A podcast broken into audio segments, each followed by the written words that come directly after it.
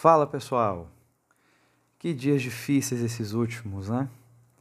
Todos confinados, ou pelo menos a maioria de nós confinados nessa quarentena, temerosos com os efeitos do coronavírus aqui pelo nosso país. A gente tem acompanhado com muita apreensão o que está ocorrendo pelo mundo, especialmente na Itália, onde a situação está mais crítica. A gente vê os profissionais da área de saúde sobrecarregados.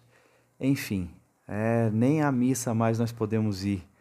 Né? Não podemos mais ter nossos encontros de comunidade. Tudo suspenso por enquanto. Eucaristia, para a maioria de nós, só pela televisão e fazendo ainda a comunhão espiritual, né? Bom, tudo isso tem sido muito angustiante, até certo ponto desesperador. Você vê que os governos, os governos estaduais, as prefeituras, têm tomado algumas decisões bastante drásticas, né? bem, bem duras, difíceis, mas ao que tudo indica, esse confinamento é a forma mais eficaz que a gente tem para minimizar os efeitos do Covid-19, né? o famoso coronavírus. Bom, mas esse podcast não é para falar sobre coronavírus, porque se você quer saber sobre o assunto, bom, basta você ligar a TV, acessar qualquer site de notícias, você vai ter 24 horas de informação. O que a gente quer falar aqui é sobre outras coisas. Na verdade é o seguinte, esse é um tempo, como eu disse agora há pouco, em que a gente tem se angustiado, a gente tem se desesperado, a gente anda preocupado com os mais velhos, com os mais vulneráveis. Mas, ao mesmo tempo, esse é um, esse é um período em que a gente precisa aprender a transformar. Transformar essa angústia, transformar o desespero, transformar nossa preocupação em confiança. Confiança em Deus. Confiança de que Deus está do nosso lado ainda que sejam grandes as dificuldades, ainda que sejam grandes as nossas preocupações, mas a gente precisa transformar tudo isso numa grande confiança em Deus. E é sobre isso que a gente vai conversar hoje. Bom, eu sou Tiago Borrajo e esse é o Trilha da Palavra, podcast da comunidade Mãos de Pai.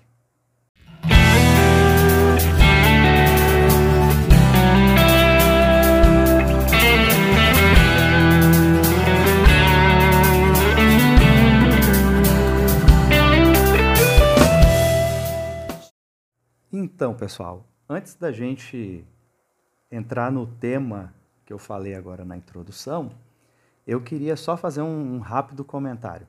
Bom, quem escutou o primeiro, primeiro episódio do, do nosso Trilha da Palavra, especialmente quem já tem costume de acompanhar podcast, né, mídias desse tipo, é, deve ter percebido que a nossa edição não foi lá essas coisas, né?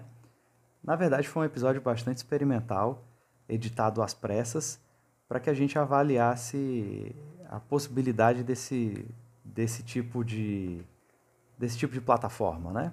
Se, se seria interessante, enfim, se, se nós poderíamos levar para frente.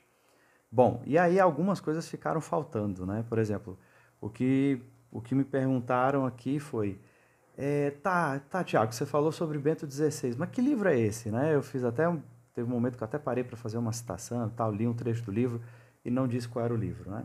Pois bem, o livro que eu usei no podcast passado, na verdade os trechos, né, algumas ideias, eu peguei do livro Jesus de Nazaré do Bento XVI. É o primeiro volume, na verdade, de uma trilogia é, onde, onde ele vai falar sobre o batismo, né, o batismo de Jesus, as tentações no deserto, o anúncio do evangelho, enfim essa parte da vida pública de Jesus, tá certo?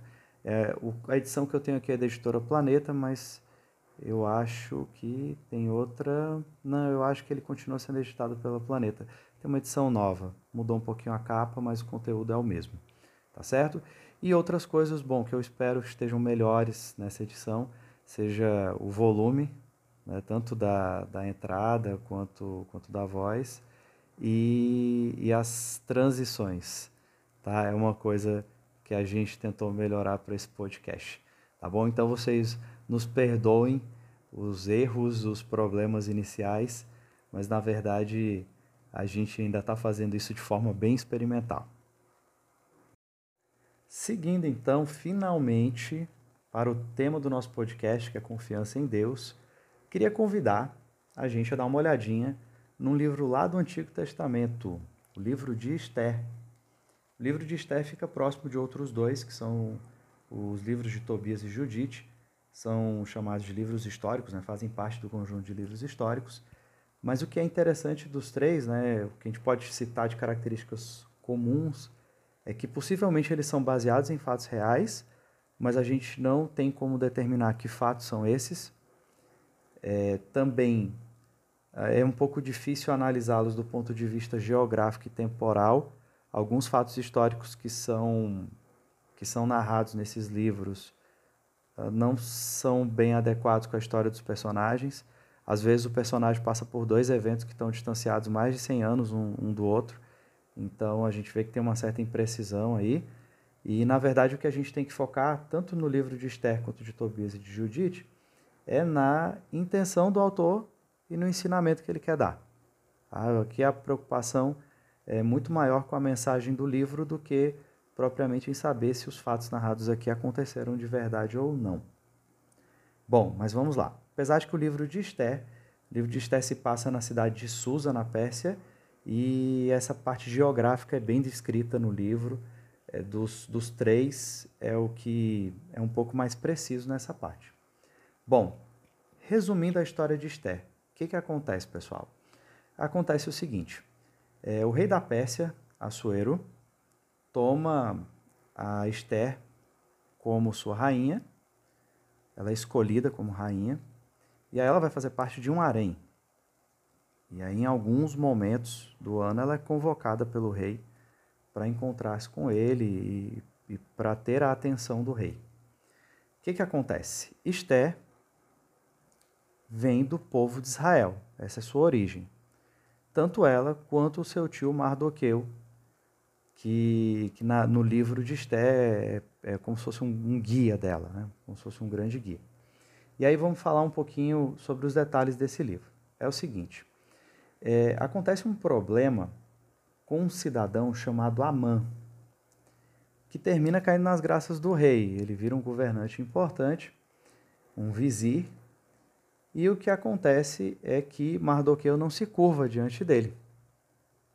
Todos os súditos se curvam diante de Amã e Mardoqueu se recusa. Isso gera uma raiva, gera um ressentimento em, em Amã e aí ele termina convencendo o rei a assinar um decreto de extermínio dos judeus.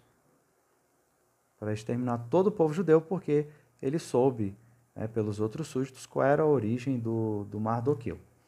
Bom, isso terminou causando um grande desespero. A gente vai ver no começo do, do livro, aqui pelo, pelo capítulo 3, que o Mardoqueu vai se desesperar, vai, vai colocar, vai vestir roupas de saco, é, vai fazer jejum, vai ficar bastante preocupado com esse decreto. E vai recorrer a Esther, sua sobrinha. O que, que é legal da gente perceber nessa passagem, né, nesse, nesse livro de Esther? É porque no início, é, Esther não quer se envolver muito com a situação.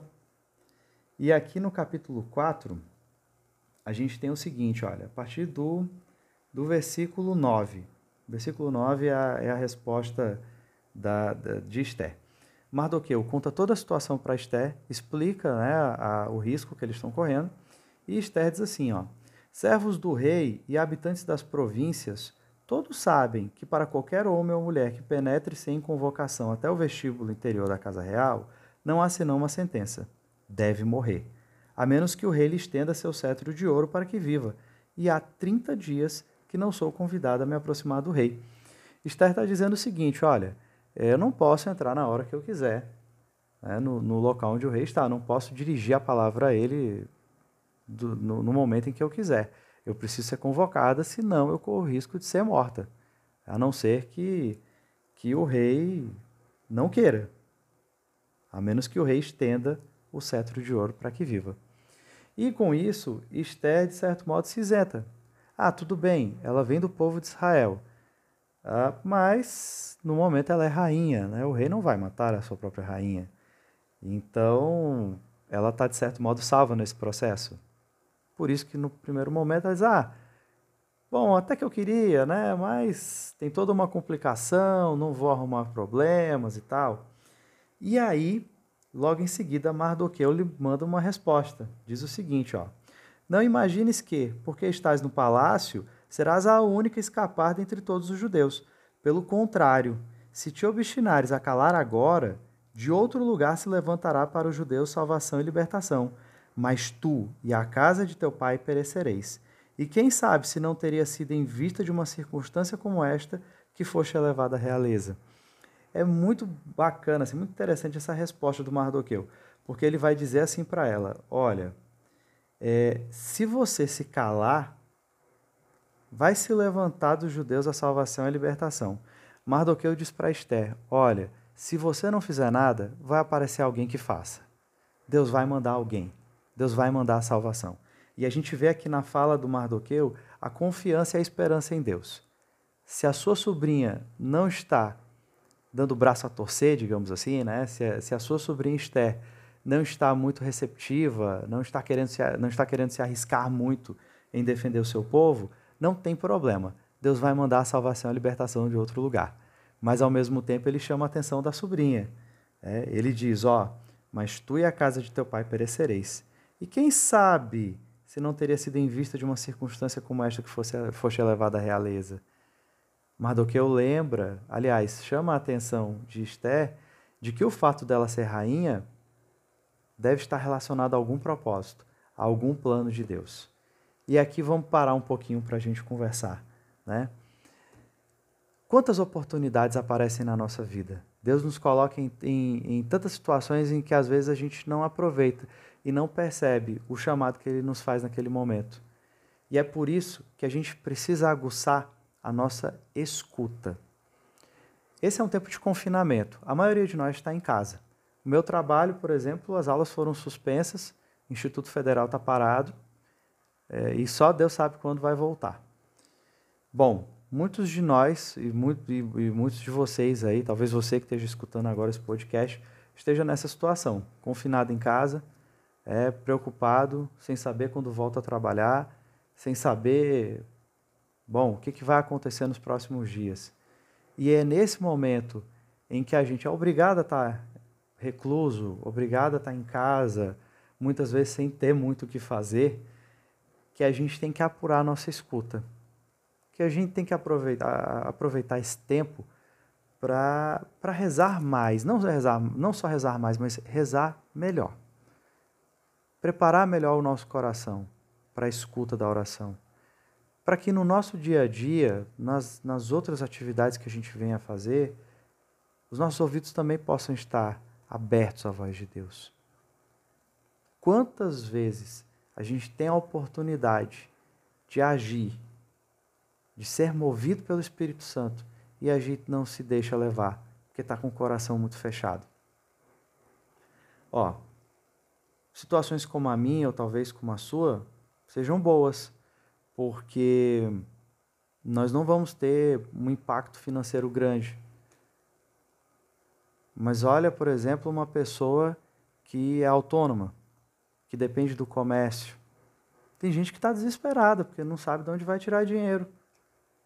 E a gente conhece muitas pessoas que estão nessa realidade, né? estão nessa situação. A gente que de certo modo, tem uma situação privilegiada de poder ficar em casa confinado e, ao mesmo tempo, saber que não vai ficar sem emprego, que vai receber o salário normal, vai receber seu dinheiro direitinho. Mas quantas pessoas estão numa situação totalmente oposta, né? E que a gente conhece? Será que nas nossas orações o Espírito Santo não nos move a ajudar também? A ir ao encontro daqueles que precisam? É claro que muito provavelmente a gente não vai poder ir fisicamente. Mas que tipo de ajuda a gente pode oferecer? Aquelas pessoas que a gente sabe que estão numa situação difícil, que estão passando por dificuldade, estão passando por sufoco nessa época de confinamento, o que, que a gente pode fazer? A nossa oração não serve apenas para que a gente fique bem com Deus, para que a gente sinta o nosso coração tocado por Deus. Esse toque de Deus precisa nos impulsionar para uma ação, precisa nos levar à caridade, precisa nos tornar mais sensíveis as dificuldades e as dores do outro. Se isso não acontece, a nossa oração é morta. E aí a gente lembra São Tiago: a fé sem obras é uma fé morta. Porque não existe uma fé, não existe uma fé em Deus, não existe uma fé em Jesus que não nos leve a esse movimento, a esse encontro com o outro. Não dá para dissociar as duas coisas. Então, se hoje a gente está numa situação, numa certa posição de privilégio, se hoje você também faz parte desse grupo né, que não é tão, tão afetado financeiramente é, por, essa, por esse confinamento, vamos olhar para quem está sendo afetado, vamos pensar no que, que a gente pode fazer. Nas nossas orações, vamos deixar o nosso coração aberto para que Deus nos mova. No nosso dia a dia, que os nossos ouvidos estejam abertos. E assim como a rainha Esther ouviu do seu tio Mardoqueu, que nós também escutemos isso.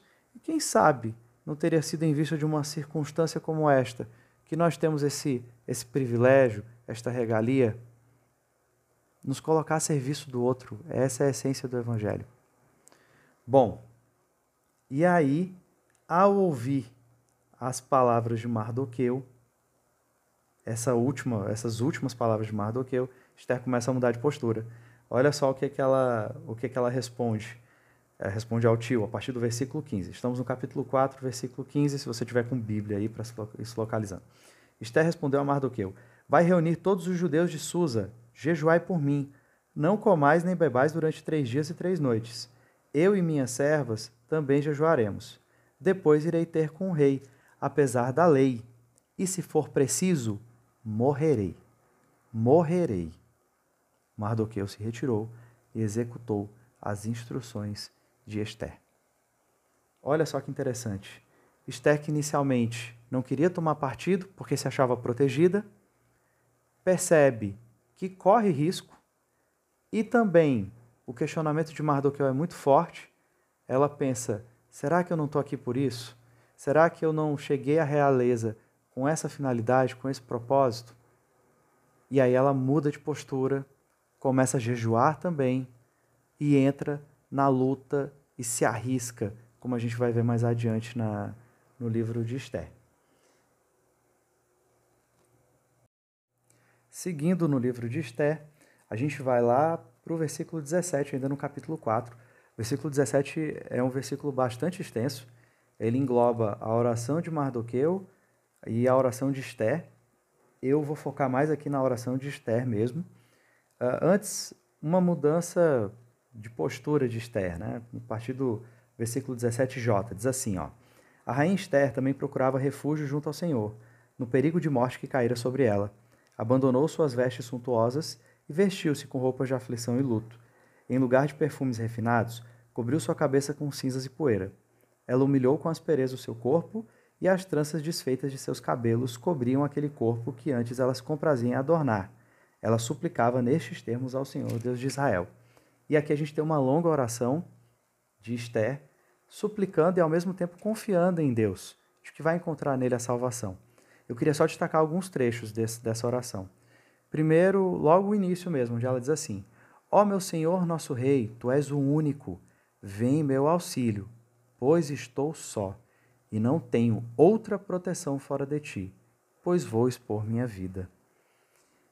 Esse trechinho da oração não deixa de falar também a esse nosso momento, onde a gente está nesse tempo de incerteza, nessa preocupação com a gente, principalmente com, com, com aqueles que têm problemas de saúde, com os mais velhos.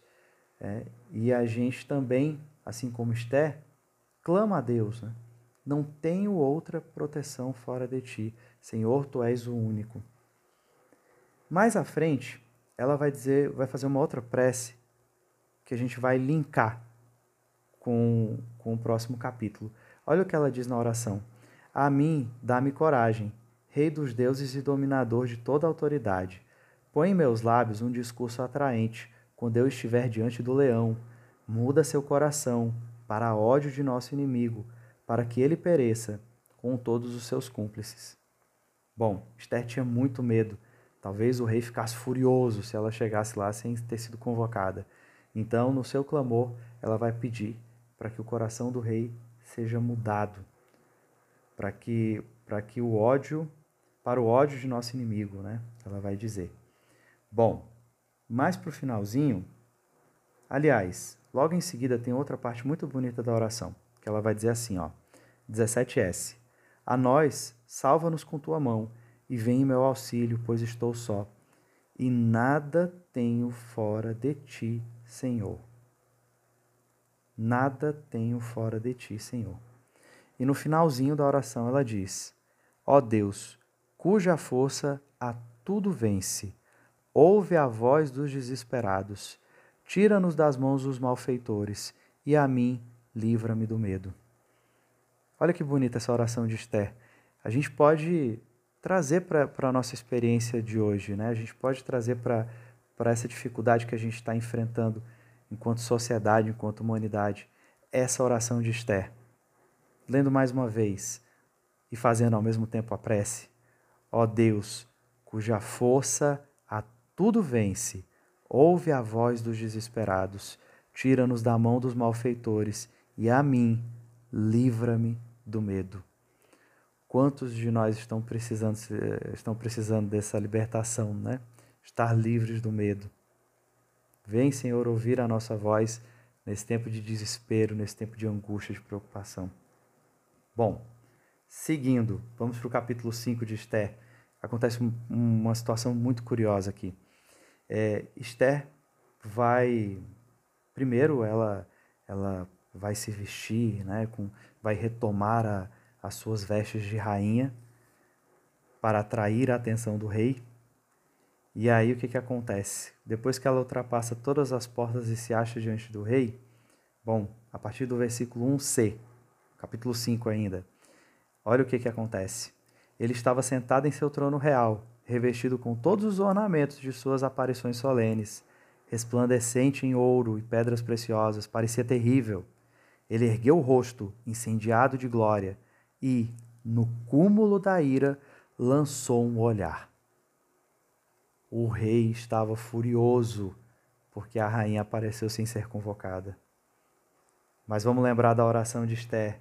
Ela diz: Põe meus lábios num discurso atraente quando eu estiver diante do leão. Muda seu coração. Bom, acontece que não houve nenhum discurso. Olha só o que vai acontecer.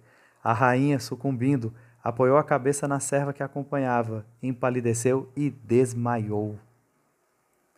Bom, talvez quem parasse aqui nessa, nessa passagem pensasse: nossa, quando ela acordar, vai estar tá já sendo preparada para a forca, né?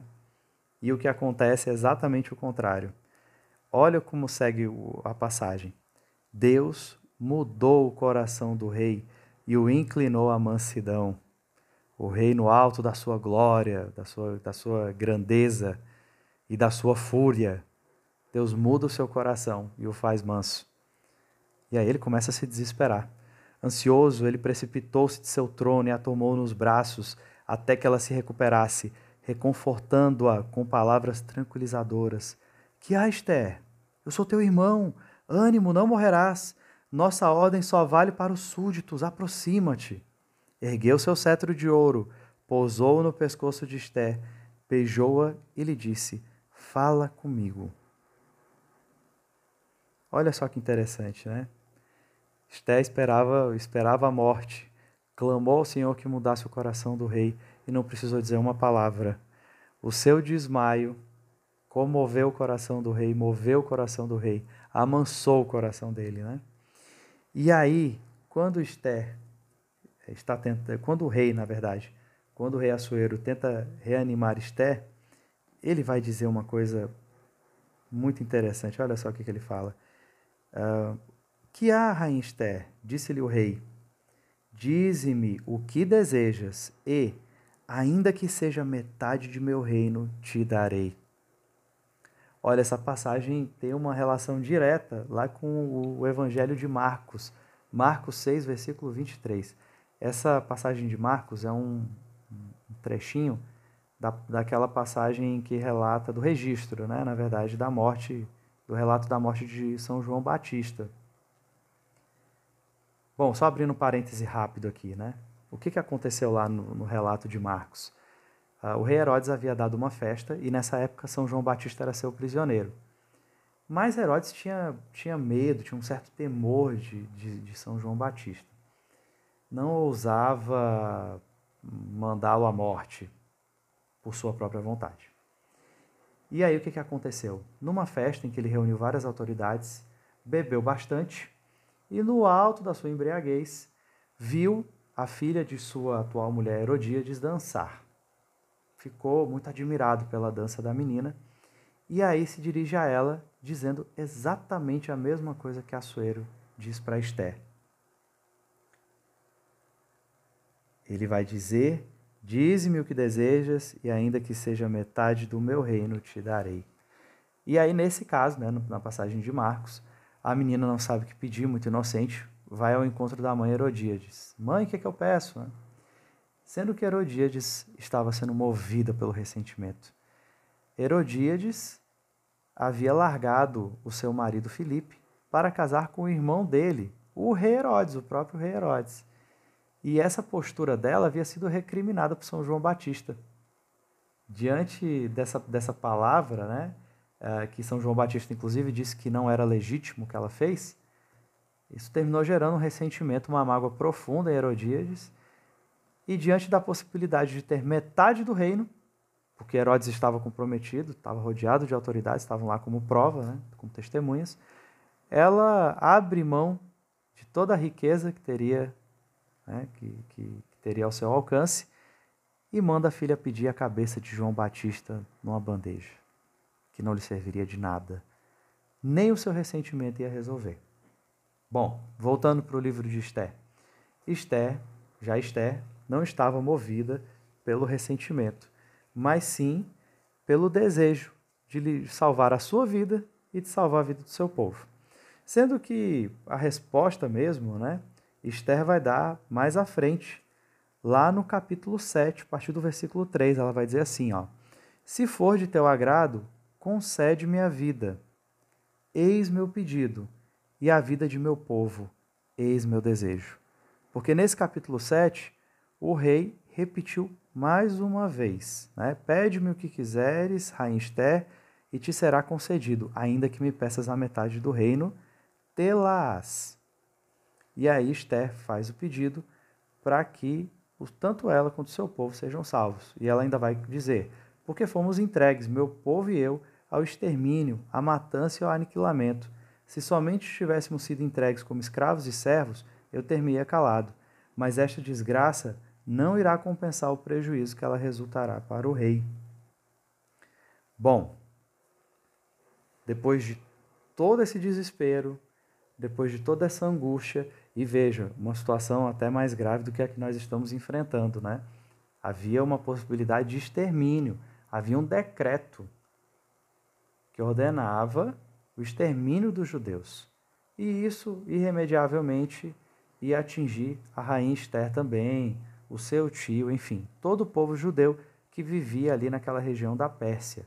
A, o reino da Pérsia é, ficava ali entre, entre a Etiópia e a Índia, um, era um terreno bem vasto, e a cidade onde Esther morava, Susa, ficava mais ou menos no meio desse, no meio desse reino. Bom, da mesma forma como Esther, nós somos hoje também chamados a fazer essa oração de confiança, essa oração de súplica, acreditando que Deus vai nos atender, que Deus vai nos ajudar nesse momento difícil, nesse tempo de uma, de uma doença que, apesar, para a maioria das pessoas, né, não ser uma doença tão grave, mas é uma doença capaz de gerar um colapso no sistema de saúde, é capaz de trazer muita dor a várias famílias, risco para muitas pessoas. Né? Diante desse tempo de, de preocupação, desse tempo de aflição, que nós possamos olhar menos para os problemas, olhar menos para essa dificuldade, que nós possamos direcionar nosso olhar hoje para Deus e, assim como Esther, fazer nossa súplica confiante pedir de fato a Deus o que nós queremos, o que nós estamos precisando no tempo de hoje. E aí eu volto a repetir alguns trechos aqui, né?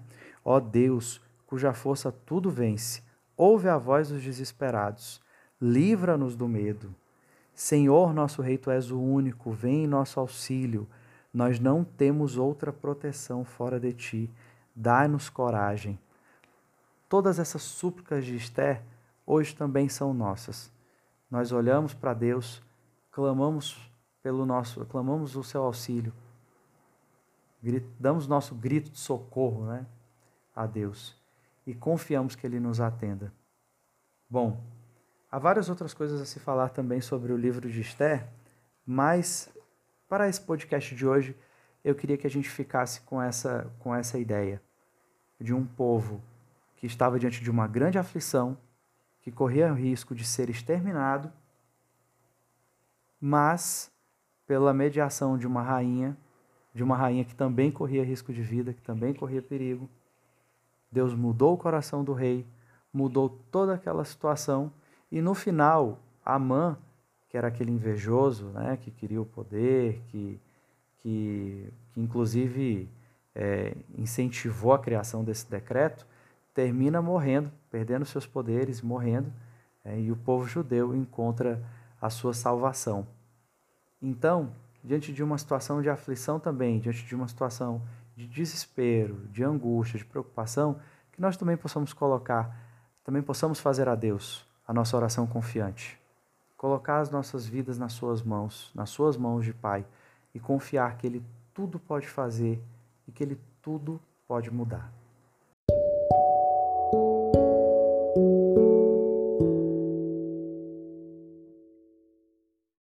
E neste tempo, a Igreja Católica também tem recebido muitas críticas dos seus próprios fiéis. É, muita gente está tá alegando aí nas redes sociais, e a gente até vê pela imprensa também essas críticas. É, muita gente alega que a igreja age de maneira covarde ao limitar suas, suas celebrações eucarísticas ou até mesmo apenas transmiti-las pela, pela televisão, pela rádio, pela internet. É, tem gente aí que está acusando mesmo a igreja de estar se acovardando diante da, da situação e de não confiar na Eucaristia, que a Eucaristia é, livraria os fiéis de, de todos os males. Tudo bem, a gente pode fazer essa reflexão mesmo. Né? Será que nós estamos nos acovardando? Será que, será que não é tempo de confiar mais em Deus? É um questionamento pertinente, é um questionamento válido. No entanto, a forma como ele está sendo feito, direcionado ao, às lideranças da igreja, é, a mim tem soado muito como aquela tentação que Jesus passa no deserto, de colocar Deus à prova.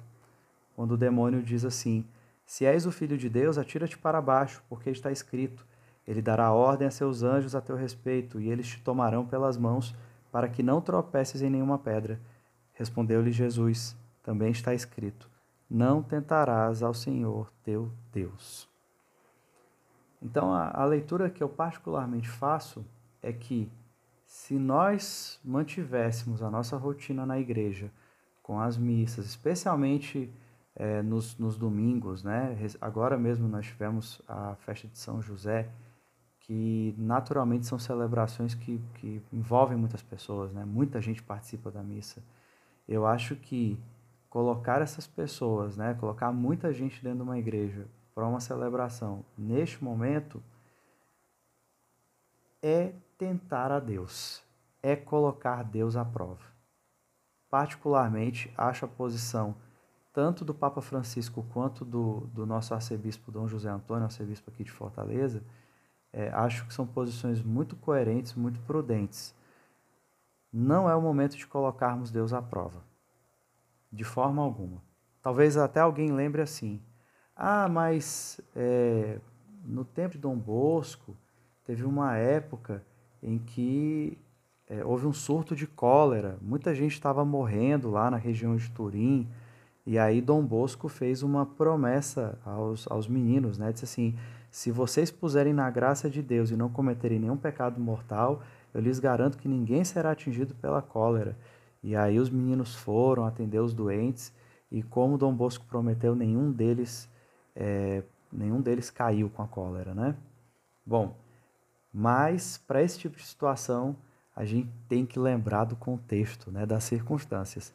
Dá só uma olhada. Essa história de Dom Bosco que é muito conhecida é, foi, foi a seguinte, né? Em, em meados de julho de 1854 um, houve um surto de cólera muito violento lá em Turim muita gente morreu. Só no primeiro mês foram mais de 500 mortos proporcionalmente. É, isso, isso, isso é, esse é um número alto né, naquela época na Itália. E aí o que, que acontece? É, teve um decreto municipal que ordenou que todos os doentes fossem levados para os hospitais, só que não tinha mais vagas. O sistema de saúde tinha entrado em colapso. Os médicos e enfermeiras fugiram do local e tinha gente morrendo sem assistência. E aí o que, que aconteceu? É, precisava de ajuda. É, o, na verdade, o prefeito lançou um apelo para que enfermeiros e assistentes se voluntariassem para cuidar dos coléricos, né, dos, dos, dos doentes. E aí Dom Bosco chamou os, os mais velhos, né, os meninos mais velhos, é, que tivessem coragem de acompanhá-lo nesse serviço, e aí ele faz essa promessa. Mas veja bem, o sistema de saúde havia colapsado, né? não, não havia mais condições, não havia mais leitos nos hospitais para atender os doentes. Havia muitos doentes que estavam morrendo sem o mínimo de assistência. Havia uma necessidade de missionários, havia uma necessidade de quem cuidasse. Então, nesse contexto, sim, a postura de Dom Bosco foi muito ousada, foi muito arriscada, mas também de muita confiança em Deus. E aqui não uma confiança de colocar Deus à prova, mas uma confiança em Deus de que havia um serviço a fazer, havia lá pessoas precisando de atendimento, precisando de mãos que cuidassem delas. E Dom Bosco e os seus, os seus jovens estavam à disposição.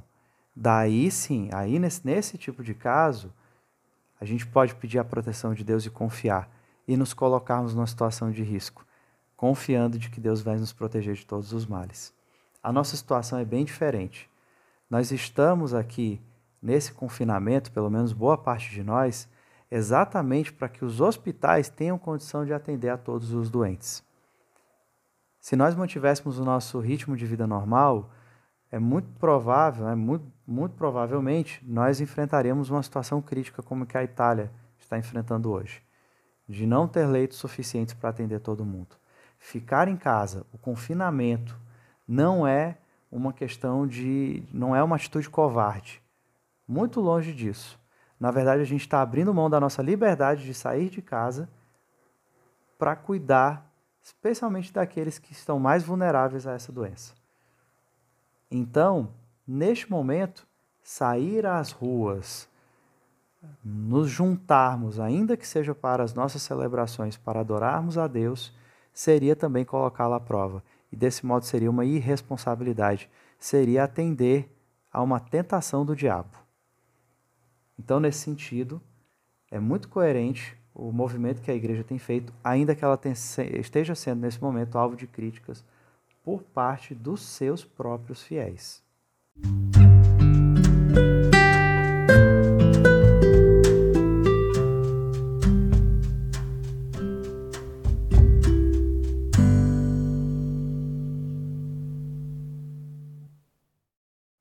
Bom, pessoal, é isso. Nós vamos chegando ao final do nosso segundo episódio do podcast.